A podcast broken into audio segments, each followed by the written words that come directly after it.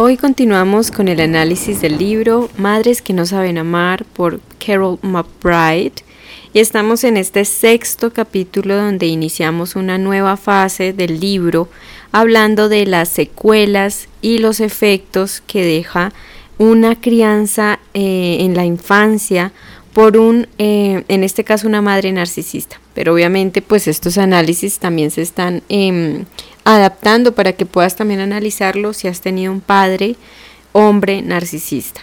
Entonces, obviamente, pues la infancia es algo que es algo muy frágil, pero muy importante. Y en este caso empezamos a ver cuáles son los efectos, las consecuencias.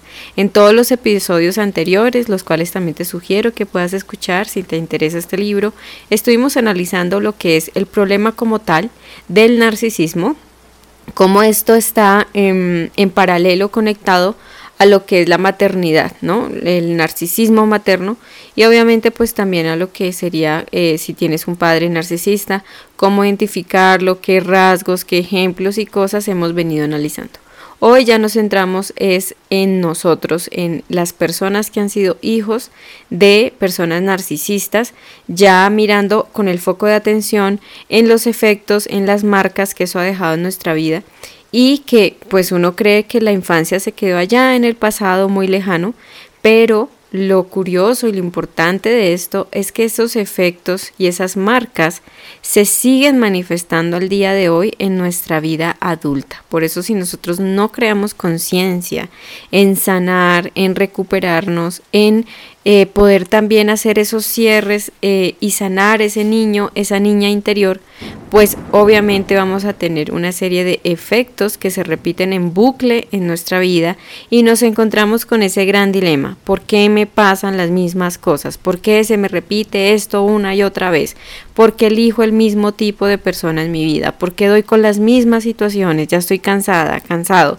Entonces hoy vamos a empezar a ver uno de esos perfiles que se puede manifestar a nivel externo en, en este caso, hijas de madres narcisistas. Pero repito, tú, si eres hombre y me escuchas, también puedes analizarlo y aplicarlo a tu propia vida si has tenido un padre narcisista. O también familias u hogares narcisistas donde todo el sistema como tal es disfuncional. Bueno, en este capítulo 6 eh, se titula Me esfuerzo tanto que es obviamente en signos de exclamación. Me esfuerzo tanto. La hija que se exige alcanzar un gran éxito. Y el capítulo inicia con una frase o una reflexión que hace una de las consultantes de esta terapeuta. En este caso, la consultante es Carrie, en ese tiempo de 35 años, quien habla de que a edad muy temprana, a unos 10 años por ahí, ella decide como que esas decisiones en la infancia también se convierten en decretos muy fuertes que eh, se forman o se, o se vuelven una realidad en nuestra vida por completo y empiezan a dirigir cada decisión, cada situación a nivel subconsciente.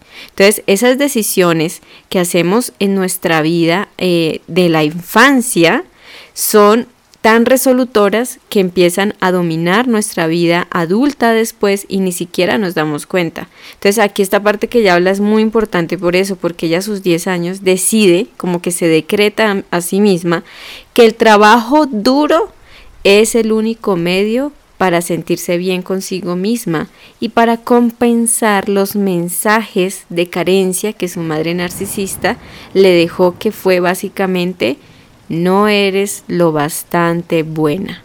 Esta parte es clave y es muy importante para este capítulo eh, o esta parte del libro donde el mensaje de carencia, la creencia limitante y errónea que deja ese legado narcisista en la infancia es que no eres lo bastante buena o bueno.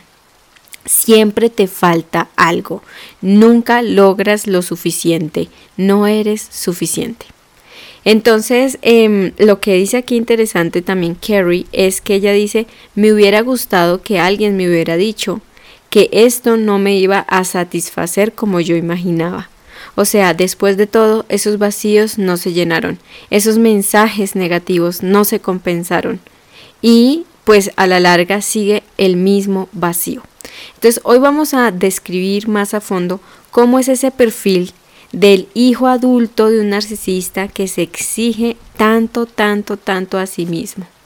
En este caso, eh, la, autora lo ejemplifica de que la hija que se exige tanto a sí misma ya en su etapa adulta eh, es como una suerte de superhéroe, una heroína que empieza a, ir a rescatar a todo el mundo o también a, Mm, arrojarse a cualquier cosa que se le atraviese, mucho trabajo. Son personas que pueden llegar a tener muchos estudios, muchos títulos, muchos trabajos, mucha eh, trayectoria en muchas cosas, adicciones al trabajo, no paran nunca de trabajar, no, no se detienen jamás de hacer algo, no se dedican a descansar un poco. Y además, em, digamos que no porque uno quiera trabajar y superarse y seguir estudiando o seguir trabajando en otras cosas, no es que eso sea malo.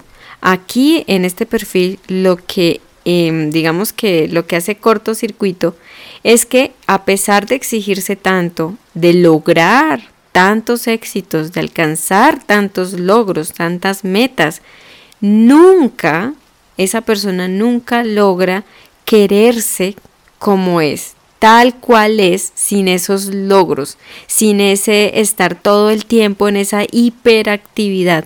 Le resulta difícil quererse, amarse, aceptarse, solo con ser quien es, no más por ser quien es.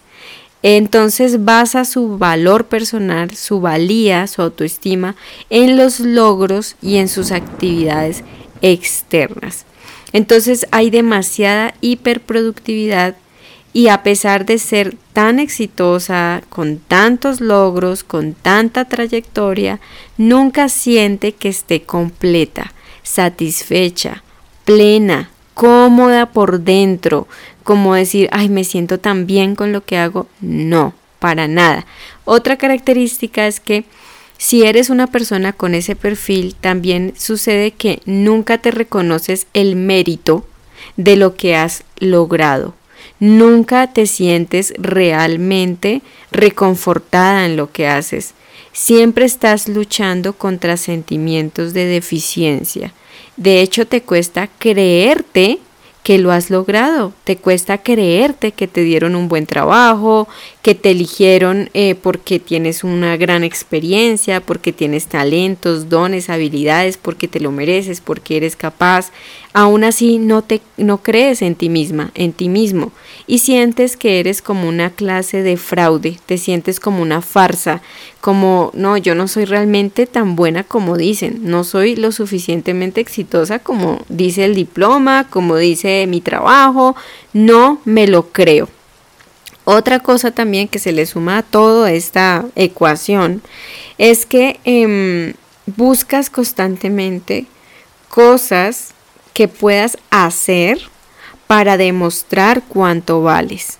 Y eso hace que te arrojes en una espiral de un agotamiento crónico, porque nunca paras, nunca te detienes, necesitas todo el tiempo alcanzar metas, como en este juego de Mario Bros, estar todo el tiempo buscando moneditas, moneditas, moneditas, para que te sientas valiosa, para acumular una valía personal.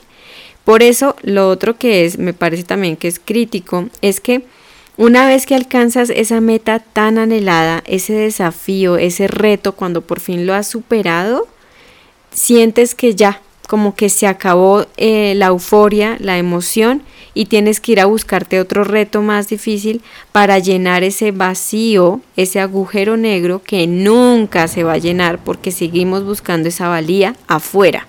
Entonces, a medida que, o sea, cuando alcanzas un logro o un éxito, esa emoción o ese sentimiento de logro, de valía personal, es pasajero, es temporal, es momentáneo. Y al rato, después de un tiempito, vuelves y te sientes vacía, vacío, insuficiente, deprimido, eh, tienes que buscarte otra hazaña más para lograrlo. Porque si no, pues se te agota ya la autoestima pasajera, eh, eh, eufórica que sucede.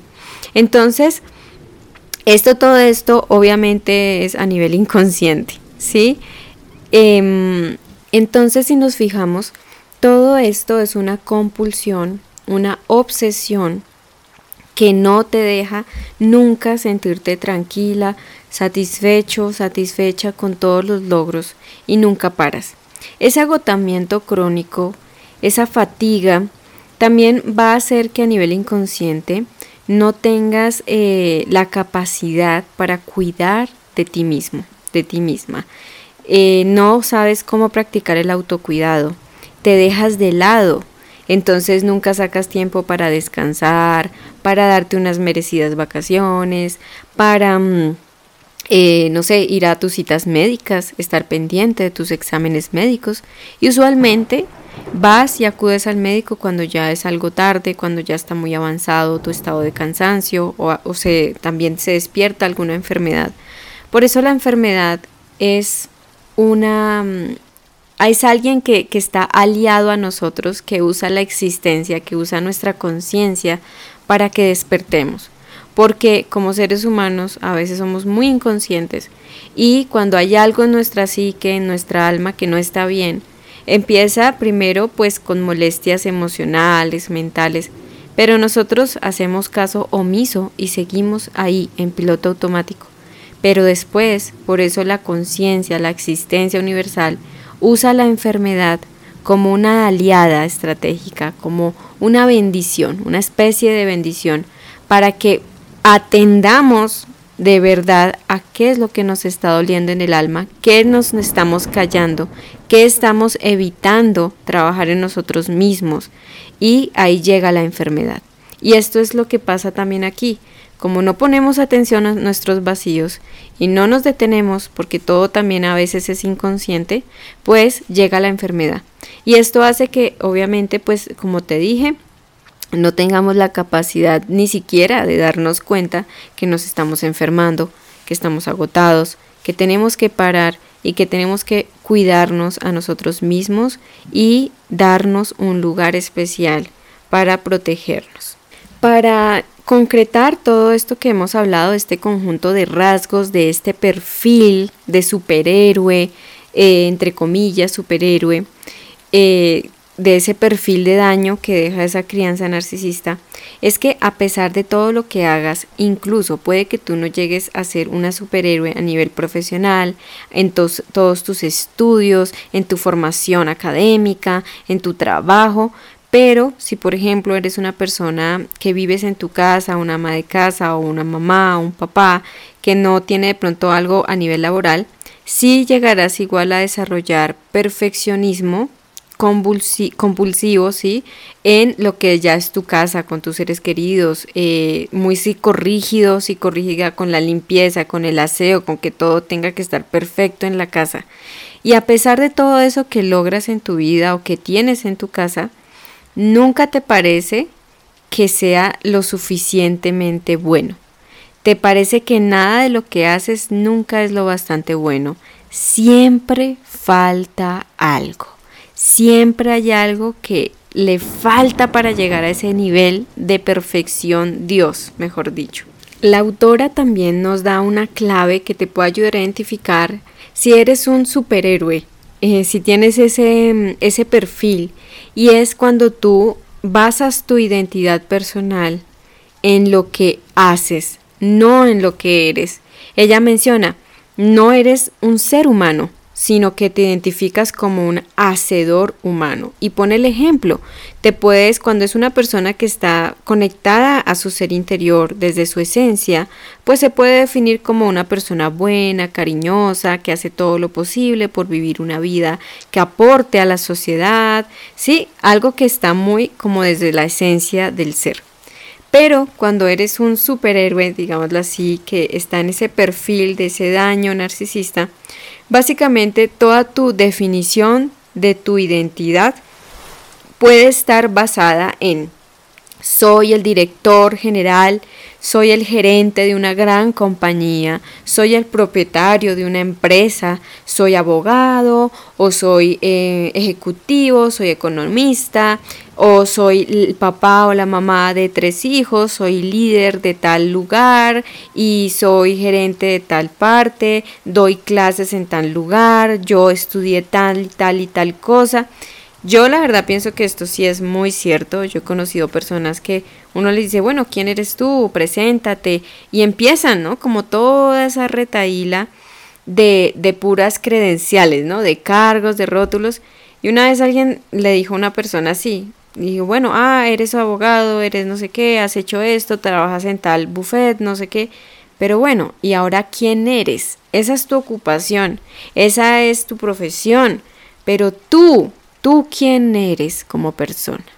Entonces, esa es una de las claves que eh, nos deja, pues que nos da la autora para poder identificar más fácilmente este perfil en nuestra vida. Añadido a esto, también la autora propone una pregunta que es muy válida, me parece muy importante, que también tú podrías llegar a realizar. Y es, bueno, ¿es malo alcanzar una meta y superarme?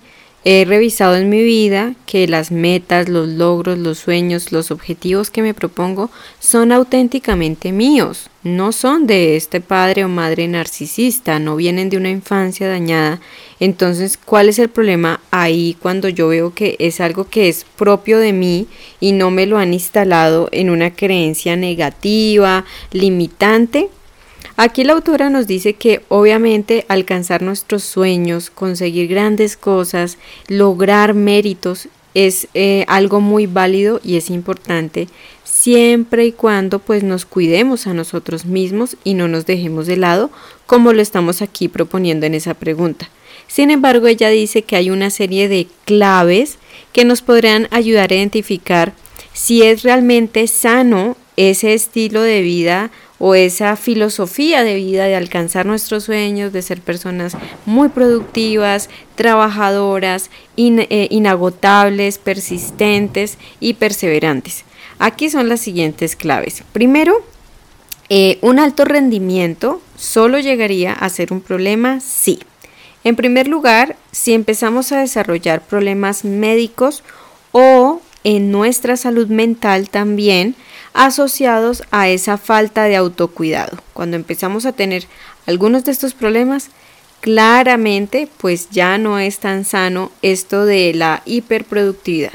La segunda clave es cuando solamente buscamos a través de esta hiperactividad y esta alcanzar sueños todo el tiempo y metas y metas y metas, cuando a través de ello estamos es buscando la validación de una autoestima, de una valía personal, buscando validación externa para definir nuestro propio valor como seres humanos. Entonces, cuando eso que hago es una moneda de cambio, como hablamos de Mario Bros, eso ya es mi ejemplo de Mario Bros, cuando queremos es buscar moneditas, moneditas y alcanzar niveles y niveles y niveles, es solamente para llenar ese vacío en nuestra alma, también es un problema. Y la tercera y última clave es cuando creemos que no podemos reconocernos el mérito de lo que conseguimos en esos aspectos de nuestra vida en los que somos exitosos. Nos cuesta sentirnos, a pesar de todos esos logros, nos cuesta sentirnos merecedores, que nos cuesta reconocernos el mérito, que nos hemos esforzado, que vale la pena. De hecho, también podríamos eh, pensar que es malo reconocerme un mérito porque de pronto estoy siendo, eh, no sé, presumido o creemos que tal vez estamos siendo como ese papá o esa mamá narcisista, eh, entonces no nos reconocemos absolutamente nada. Esas son algunas de las claves que son muy importantes que te van a ayudar a hacer como un filtro si realmente ese estilo de vida de ser tan productivo y exitoso, si es algo que es sano o que ya propiamente es algo que hemos camuflado para mm, disfrazar nuestros vacíos afectivos y nuestra falta de valía y de amor propio. Para ir terminando, entre comillas, el, capítulo em, empieza a concluirse hablando de estas tres claves a profundidad. La primera de ellas, la falta de autocuidado. Usualmente esto que hemos hablado, donde básicamente es una adicción al trabajo, un eh, perfeccionismo constante, una compulsión a la perfección y a estar todo el tiempo haciendo cosas, pueden generar conductas claramente autodestructivas que se parecen a otras adicciones como a las sustancias, a la comida, a las relaciones tóxicas y obviamente pues estamos completamente cansados, eso nos va a generar problemas en nuestra salud física y en nuestra salud mental. Entonces todo esto nos llevará a que es necesario que hagamos un inventario, que empecemos a seleccionar qué actividades realmente encajan en nuestro sistema de valores, qué actividades realmente nos competen en un límite adecuado y cuáles no, cuáles propiamente vienen de ese origen narcisista, de ese, yo creería, y lo dice ahí la autora también, que ese legado narcisista origina en la vida adulta un crítico interiorizado, una voz hipercrítica. Yo en el canal de YouTube, en otros videos que realizo frente a estos temas, hablo y pongo el ejemplo de que ese hipercrítico interiorizado para mí equivale a cuando el narcisista, fruto de haber estado tanto tiempo con una persona narcisista, aunque ya no esté en nuestra vida, sí nos dejó en nuestra mente, en nuestra psique, una suerte de gusano o de un chip que está ahí todavía monitoreándonos, que está todavía ahí generando esas ondas destructivas de hipercrítica, de desaprobación, de que nada es suficiente y entre otras cosas que ya eso es alejarnos del tema. Entonces, parecer fuerte y vulnerable por fuera puede ser un intento de escapar al vacío y al dolor emocional de una falta de amor propio.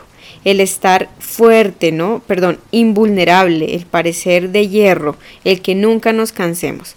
Luego la autora nos da algunos ejemplos de varias personas que estuvieron con ella en terapia hablando de este tema, ¿no? De que no podían detenerse. Una de ellas, Summer, dice que se denomina a sí misma como una bestia de carga su madre narcisista la entrenó para ser precisamente eso. Dice que no sabe parar, que eso claramente ha afectado su salud al punto de desarrollar una esclerosis múltiple y obviamente pues ya es algo bastante avanzado. Dice que también hay colon irritable, le cuesta mantener su peso, desarrolla gastritis. Eso también es muy importante porque esta compulsión por el trabajo también desarrolla graves problemas gástricos eh, del sistema digestivo.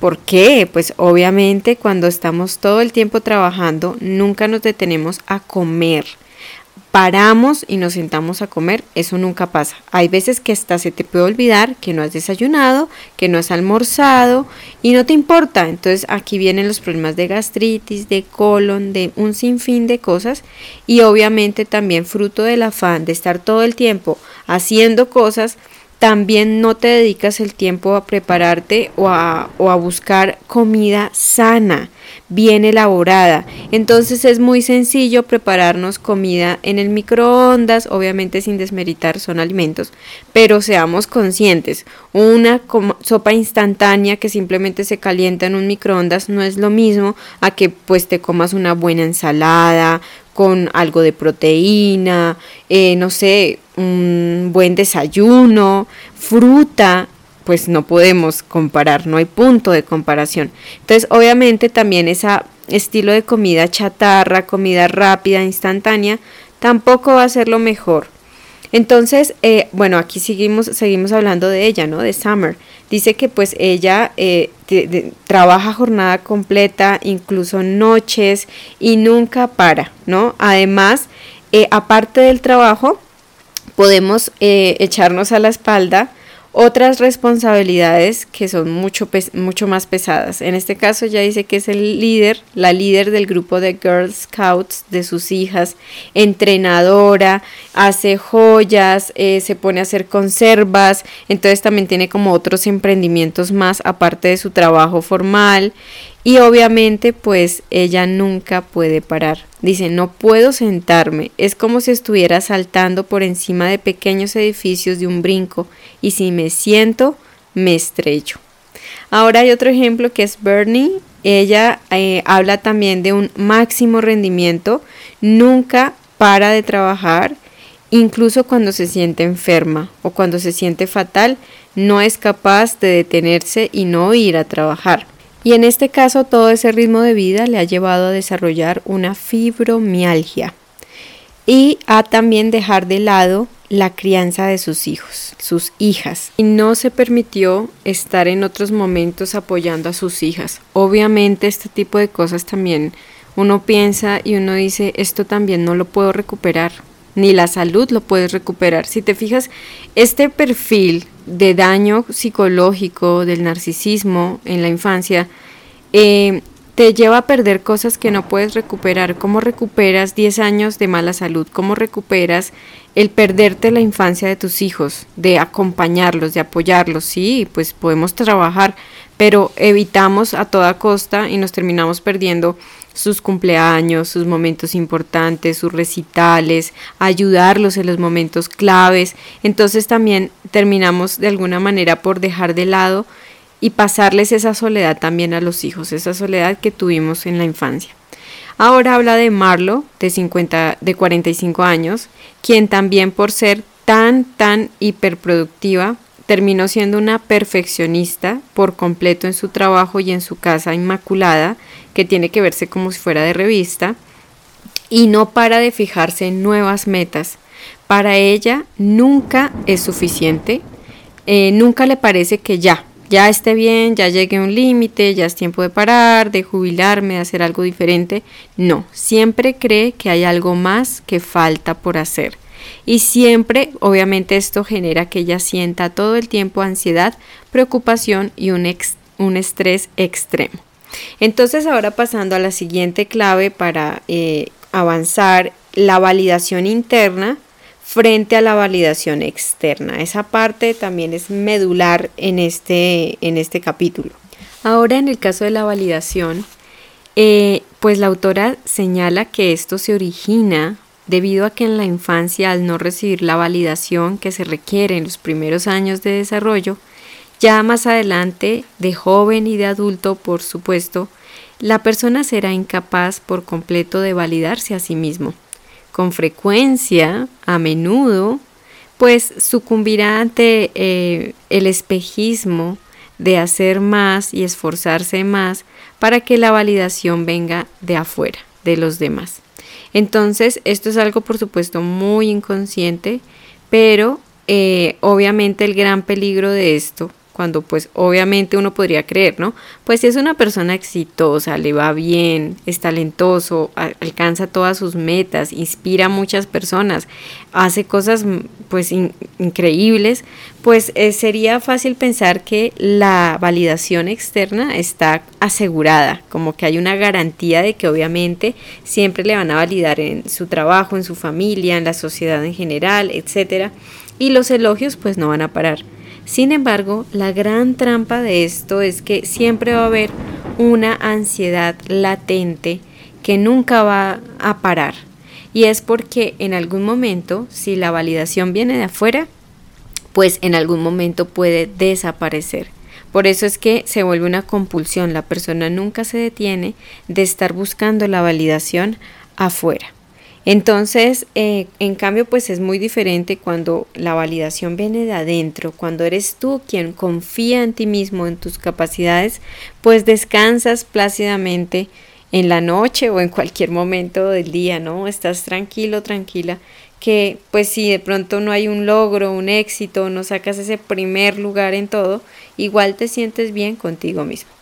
Para terminar, pues eh, creemos que el no reconocernos nuestros propios logros, creemos que llegamos a ser como el mismo narcisista. Nos da miedo empezar a ser presumidos, pero lo que no nos damos cuenta, la gran diferencia en que tú te empieces a validar por ti mismo, por ti mismo, a creerte que realmente eres merecedora, a creerte que realmente has logrado muchas cosas, pues gracias a la ayuda de otras personas, de ti mismo, de Dios, de bueno, de todo tu, tu sistema de valores y tu desarrollo espiritual, es que usualmente un narcisista sí, realmente también mm, se reconoce el mérito, pero en este caso ellos exageran sus logros o también los inventan. Entonces es muy diferente, por eso no confundas que si te reconoces el mérito estás siendo narcisista. No, porque pues el narcisista de por sí es arrogante y además tienden a inflar sus logros que a la larga pues no es nada del otro mundo, es algo completamente obvio y cualquier persona podría haberlo hecho. Entonces lo exageran, lo distorsionan o lo inventan. Y la siguiente trampa o la siguiente tendencia que puede pasar es creer que somos impostores, que somos unos farsantes, que no es real lo que estemos eh, viendo nuestros éxitos. De nuevo, por un lado, pues creyendo que si reconocemos el mérito es que estamos siendo narcisistas. Esto conllevará a que haya una gran dificultad para elogiarse a uno mismo sus logros. A esto se le llama el síndrome del impostor el cual básicamente es la incapacidad de aceptar o declarar los logros que tengamos, sin importar el nivel del éxito conseguido o que se mantiene, hay una gran dificultad para sentirse uno auténtico y confiar en que realmente ese éxito y esas capacidades han venido de nuestras habilidades, nuestros talentos, nuestra inteligencia, de todo pues lo maravilloso que también tenemos en nuestro interior. Es sorprendente de que hay personas que aunque tienen muchos éxitos, eh, riqueza, bienes materiales, reconocimiento, experiencia, son buenas en lo que hacen, hacen un gran aporte a la sociedad, a pesar de eso, son personas que no sienten que sean merecedoras de ese éxito y sienten simplemente que son un fraude, que son una estafa, que no es algo real y no se lo merecen. Por el contrario, le atribuyen ese éxito a la suerte, ¿no? al azar, eh, que fue buena suerte, que fue algo del momento, pero que no es algo auténtico de uno mismo.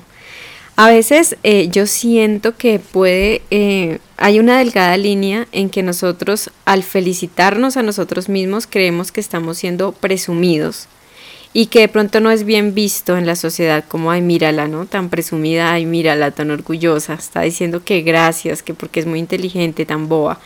Y a veces esos comentarios vienen de gente que es envidiosa, pero yo a veces siento que el de pronto estarnos rebajando diciendo, no, no, no fue nada, eso cualquiera lo hace, eso es muy fácil, o fue la suerte, o nada más, como restándole, eso también es como algo que no fomenta nuestro amor propio.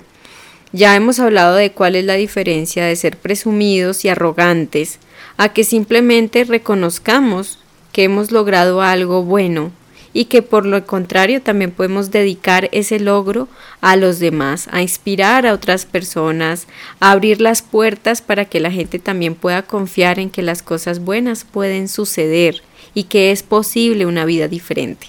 Entonces vemos cómo son esos contrastes, ¿no? No es bueno todo el tiempo estar anulando que hemos logrado algo en la vida y que está bien reconocernos, el mérito está bien simplemente darnos ese reconocimiento a nosotros mismos sin entrar en eso de lo que es la arrogancia y la prepotencia. Algo que también menciona la autora y me parece súper importante y es que ese miedo a que nos reconozcamos lo buenas que somos, lo importantes o eh, lo talentosos que seamos, ese miedo a reconocernos y por el contrario a quitarle importancia a nuestros atributos, a nuestras fortalezas, a menospreciarnos, por ese miedo a que nos encuentren arrogantes, viene de que en la infancia fuimos el blanco o el objetivo de la envidia de los padres narcisistas. Eso lo hemos hablado en episodios anteriores de que es real, de que un padre narcisista sí tiene una envidia real y patológica hacia sus propios hijos. Por eso también hay un miedo constante a brillar. Incluso si ese padre narcisista ya no está vivo, ya no vive con uno, da un miedo terrible a sobrepasar, a sobrepasar los límites, a ir más allá, a superarnos, a dar todos los potenciales que tenemos, a ser exitosos. Y esto lo digo por experiencia, porque realmente a nivel inconsciente se te crea en ti un miedo grandísimo a triunfar, miedo al éxito, miedo a triunfar, miedo a incluso sobrepasar a tus padres. Esto también no tiene que ver tanto con el narcisismo, pero a veces hay lealtades inconscientes a nuestros antepasados que sentimos que si nos permitimos más riqueza, más éxito, más felicidad, más amor, sentimos que estamos como que traicionando ese linaje familiar de pronto de pobreza, de bancarrota, de fracaso, de muchas cosas. Entonces, obviamente aquí hay muchas cosas entrelazadas, pero que a la larga tienen mucho que ver. Como ya lo mencionamos, este síndrome del impostor es un reflejo de ese chip o ese gusano que quedó de la infancia con ese narcisista que sigue ahí carcomiendo la psique, ¿no? El alma, las emociones. Aunque no esté más el narcisista, está esa pequeña voz que siempre te, te susurra que no es suficiente, que no eres real, que lo que haces no es real, que eres un fraude. Entonces, pues este capítulo eh, termina con unas palabras muy bonitas, invitándonos a que continuemos la lectura del libro, para que podamos entrar también en esa fase de lo que ya es la recuperación, de cómo cambiar entonces esa voz interior crítica, ese gusano, cómo sacárnoslo, cómo revertir esas voces críticas del pasado que están ahí todo el tiempo como un eco, cobrando mayor fuerza. Eso lo vamos a ver más adelante, lo vamos a analizar y también podré eh, hacer paralelismos con mi experiencia, con lo que he visto también en otras mujeres que también han tenido esta experiencia de recuperarse de padres narcisistas o disfuncionales con trastornos de la personalidad. Terminaré hablando de esta última parte del libro, que es un pequeño párrafo donde nos dice, ¿el zapato de cristal te queda bien? Muchas hijas o hijos de padres narcisistas han recibido el mensaje de hacerlo bien, pero no demasiado bien, no ser excelentes, no ir más allá, porque pueden eclipsar al padre o madre narcisista.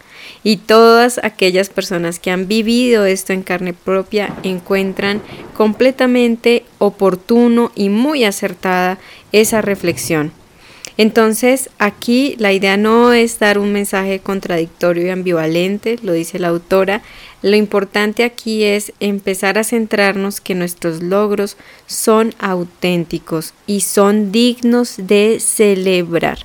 Algo que también sucede, yo podría añadirlo a este análisis de esta parte, es que también la crianza junto a un narcisista, esa infancia, siempre se ha visto criticada constantemente, donde nuestros logros siempre se ven como, mm, como invisibilizados, como que los minimizan, como, ay, no es para tanto, cualquier niño puede hacer eso, cualquier persona puede sacar el primer lugar, porque la crítica del narcisista siempre está enfocado a lo malo. Ellos siempre están, ah, no haces, no sirves, nada funciona, todo lo haces mal, no sirves para nada y toda esa basura.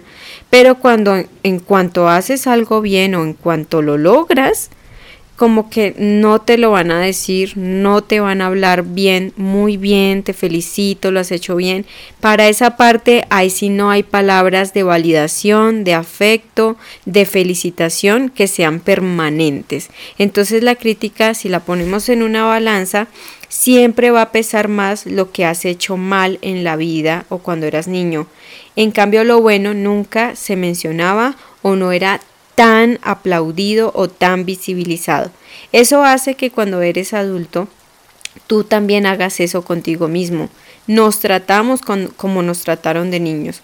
Entonces, lo que logramos hacer por nosotros mismos, esas habilidades, esos dones, esos talentos, sentimos que no son la gran cosa, que eso cualquiera lo puede hacer, que no vale tanto, no somos tan valiosos como parece. Y lo que dice ahí, no puedo dar más allá porque cuidado eclipso a ese padre o madre narcisista.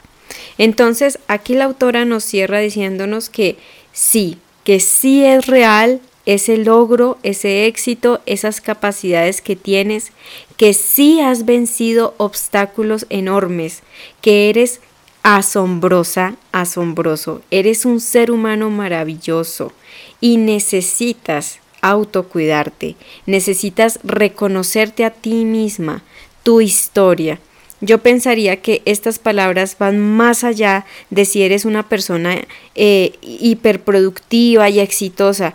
Yo pienso que cualquier persona que esté en una fase de recuperación, que ya haya transitado y se haya liberado de tantas, tantas ataduras de esa infancia narcisista, es una superviviente. Cualquier persona que haya perseverado en su recuperación merece estas palabras, porque también el hecho de habernos liberado de ese legado narcisista, de haber dejado atrás todo ese dolor y ese vacío emocional y encontrarnos a nosotros mismos por quienes somos en nuestra esencia, encontrar es encontrar el verdadero tesoro y nos hace de por sí grandes supervivientes, habiendo tenido que sortear ese dolor en la infancia. Y bueno, pues yo pienso que esas son palabras para complementarlas. Espero que sean también un bálsamo para ti, que te puedan llegar al alma también y hacerte ver que realmente es auténtico lo que has hecho y no eres ningún fraude. Entonces, solo así de esa manera podremos también alcanzar la maravilla de podernos validar y sentirnos valiosos por primera vez en nuestra vida, sin tener que estar haciendo cosas para que nos den moneditas como Mario Bros.